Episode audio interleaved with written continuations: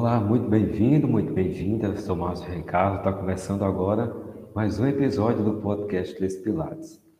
Hoje a gente vai falar sobre a importância da leitura. Quando falamos em ler um livro, para muitos já bate aquele cansaço, aquela preguiça básica só de olhar. E aí já surge um questionamento: que os livros estão passados? E sem rotina nos tempos atuais? Será isso mesmo? Mas mesmo tendo tantas opções de entretenimento nos dias de hoje, como séries, filmes, podcasts, vídeos, a leitura segue sendo um instrumento primordial. Um hábito, quando cultivado, ajuda na concentração, enriquece o vocabulário, melhora o raciocínio e estimula a criatividade em qualquer área de atuação. Sabe quando você vai fazer aquela prova de vestibular e surge uma grande dificuldade em fixar a concentração naqueles textos enormes? Pois bem, isso está ligado diretamente com a falta de leitura. Com isso, o indivíduo vai se tornando incapaz de absorver argumentos ou de analisar de forma crítica o que lê, perdendo ainda a habilidade de empatia por quem tem uma realidade diferente da sua. Por isso, a nossa proposta neste episódio é acabar com aquela ideia que ler livro é uma chatice e te provar que a leitura continua sendo uma excelente forma de aproveitar o tempo e de se tornar um ser humano melhor. Quem vai me ajudar nessa missão de passar para vocês a importância da leitura é Maria Letícia. Oi, Lê, bem-vinda. Oi, Márcio, tudo bom? Obrigada. É, vou me apresentar aqui para vocês. Obrigada pelo convite, primeiro. É, quero cumprimentar todos vocês que estão assistindo o episódio do podcast. E eu vim hoje falar sobre a importância, a importância da leitura, como é o tema do episódio de hoje. Meu nome é Maria Letícia, tenho 19 anos, curso Letras Língua Portuguesa na Universidade de Pernambuco e estou fazendo o quarto período. E vim falar um pouco sobre esse tema com vocês a convite de Márcio. Muito bem, Letícia. Para a gente começar, porque ler dá um preguiça que sou. Mas como é que a gente começa? O ponto inicial, pontapé, como é que faz? Para você começar a ler, se você não for um leitor é, de muito tempo, se você não tem o hábito da leitura, o que é recomendado você come, começar por textos pequenos. Pode ser um conto que tem ao menos três páginas, e a partir dele você ir mais para frente, é, a partir de indicação de amigos, é, pes você pesquisando sobre o seu gosto de acordo com os livros.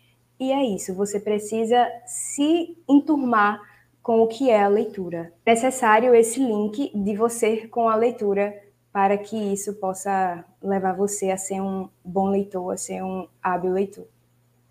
Acho isso que você falou bem importante, que é algo, né? A gente lê o que gosta é algo bem diferente, né? Já é um, um pontapé bem. É, é muito importante você começar a ler a partir do que gosta.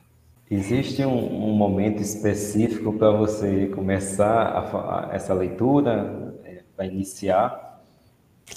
O normal, quando a gente começa a ler, é na nossa alfabetização que daí é o nosso pontapé inicial a ver a leitura, a gente ter uma proximidade com a leitura em relação à idade. Porque a partir daí você tem que você lê tudo que você vê pela frente. É meio que automático você ler alguma coisa.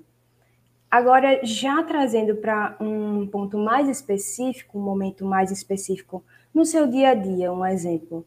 É, a leitura ela tem que ser um, momento prazeroso e relaxante no, na nossa vida. Trazendo a leitura para um momento mais específico no seu dia a dia, a leitura ela tem que ser um momento prazeroso e relaxante para você. Muita, é muito bom usar o seu tempo livre para você fazer a leitura do que você gosta e tudo mais. Só que muita gente tem essa desculpa de dizer: ah, eu não tenho tempo livre.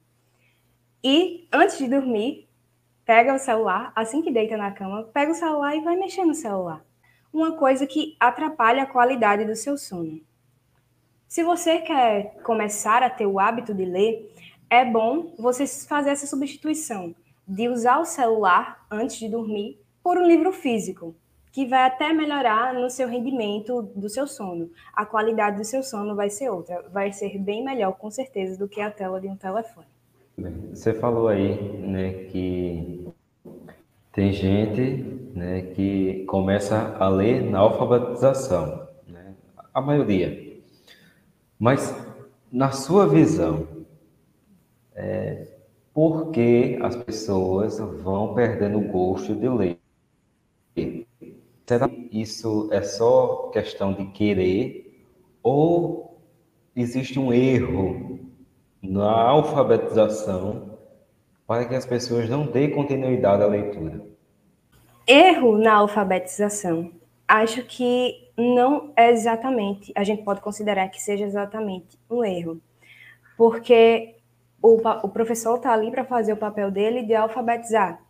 E não é só dentro da escola, não é só dentro da sala de aula que se deve ter esse incentivo do, da criança do ensino fundamental a leitura, não só dentro da escola e da sala de aula, e sim dentro de casa. De, é, os pais devem incentivar seus filhos a fazer a leitura, sejam, ela, sejam elas curtas antes de dormir, um conto, como eu já falei, é, uma fábula, enfim. É importante esse incentivo também vir de casa, porque o que a gente está observando muito hoje é que dentro de casa as crianças estão muito alienadas às telas. E isso está fazendo com que é, a leitura ela vá ficando de lado cada vez mais a longo prazo. E isso é muito ruim para as crianças do, do presente. E o que podemos perceber é que daqui mais para frente vai continuar desse jeito, senão se dentro de casa não tiver alguma medida para que a leitura seja contínua com as crianças. Existem um, os audiobooks agora, que são nada mais nada menos do que os livros em si, só que narrados, só para a pessoa ter o mínimo trabalho de apenas ouvir o livro ao invés de ler. Você acha que isso atrapalha? Você acha que isso ajuda? Se ajuda de que forma? Se atrapalha de que forma? Vamos lá. Esse tipo de nova tecnologia, que é um dos motivos da leitura de livro físico estar cada vez mais sendo deixada de lado, é, ele serve tanto para ajudar como para atrapalhar. Porque muitas vezes esses audiobooks são, podem ser usados por pessoas que precisam de uma leitura rápida sobre determinado livro, que precisa para aquele exato momento e não vai ter o tempo de ler. Isso pode acontecer com estudantes universitários e também com pessoas que trabalham com esse ramo e precisam de uma leitura rápida sobre determinada coisa. Só que isso atrapalha bastante, porque um leitor nato, ele está acostumado a ter o livro em mãos, ter algo físico para ler. E isso atrapalha muito. Talvez a concentração desse, desse ouvinte não seja a mesma enquanto ele está lendo o livro físico. E também isso pode causar preguiça numa pessoa que tem a oportunidade de ler tal livro físico de livre e espontânea vontade, só que acaba optando pelo audiobook por ser algo mais fácil e mais rápido.